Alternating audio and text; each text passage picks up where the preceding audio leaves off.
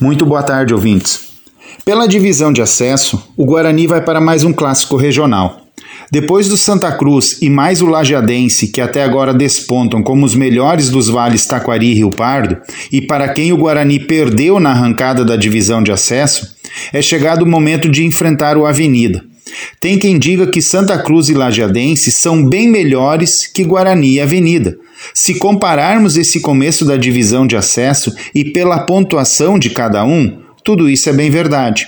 Deixando a questão de lado de quem é melhor, quem é mediano e quem parece ser o pior, o confronto de amanhã à tarde, nos Eucaliptos, é amplamente decisivo tanto para o rubro-negro como para o periquito. O Guarani já soma três pontos. O adversário tem apenas dois e dos seis pontos que disputou nos Eucaliptos, conquistou apenas um. O Guarani, depois do alívio de vencer a primeira no Edmundo Faix, agora bem que poderia fazer o crime na casa do adversário. Uma vitória seria fundamental para marcar uma nova arrancada na competição. Lá em 2021, o Guarani perdeu os dois primeiros jogos e foi vencer a primeira justamente contra o São Paulo, lá em Rio Grande.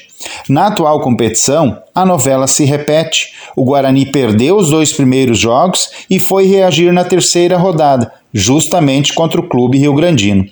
Se vencer o clássico deste sábado, o Guarani vai virar a noite dentro do G4. No domingo serão outros jogos e daí vamos ver onde o Guarani vai finalizar. Importante mesmo é pontuar para estar a um passo daquele grupo principal. Jogar com inteligência, saber ter paciência e ser cirúrgico na oportunidade que aparecer será fundamental para o Guarani, que, pelo que se percebe, está de ânimo renovado.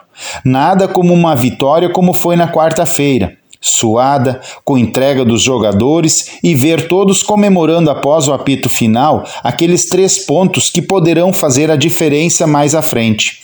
Assim como o Guarani pretende vencer, a Sueva também quer fazer a sua parte no domingo, quando teremos mais um jogo pela Liga Futsal no Poliesportivo. Vamos ter em quadra a Sueva, que recebe o Cascavel, nada mais, nada menos que o atual campeão nacional. O Cascavel tem os goleiros André Deco e David, além do fixo e artilheiro Carlão, todos ex-Sueva. Triunfar dentro de casa, diante do seu torcedor, é tudo o que a Sueva quer no jogo. Sempre é bom lembrar que desta vez será a partir da uma hora da tarde. A parada para a Sueva não será fácil. A competição vai apenas para a quarta rodada. Tem muita bola para rolar ainda, mas é fundamental estar, sempre que possível, dentro daquele grupo dos classificados. Contra o Cascavel, o técnico Fernando Malafaia terá pela primeira vez a equipe completa. Com isso, o comandante poderá colocar em quadra seu quarteto titular e terá à disposição, no mínimo, mais cinco jogadores prontos para ingressarem em quadra. Quanto mais opções em mãos, melhor. Para finalizar, no domingo teremos ainda a última rodada da Copa Serrana. Os jogos mais decisivos para definir as últimas posições para as quartas de final serão entre Cecília e River Plate, mais Santa Tecla contra o Avante. Em aberto também está nessa última rodada a disputa pelas quatro primeiras colocações.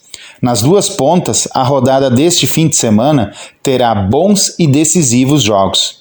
Por hoje era isso, ouvinte. Um grande abraço e um bom fim de semana a todos.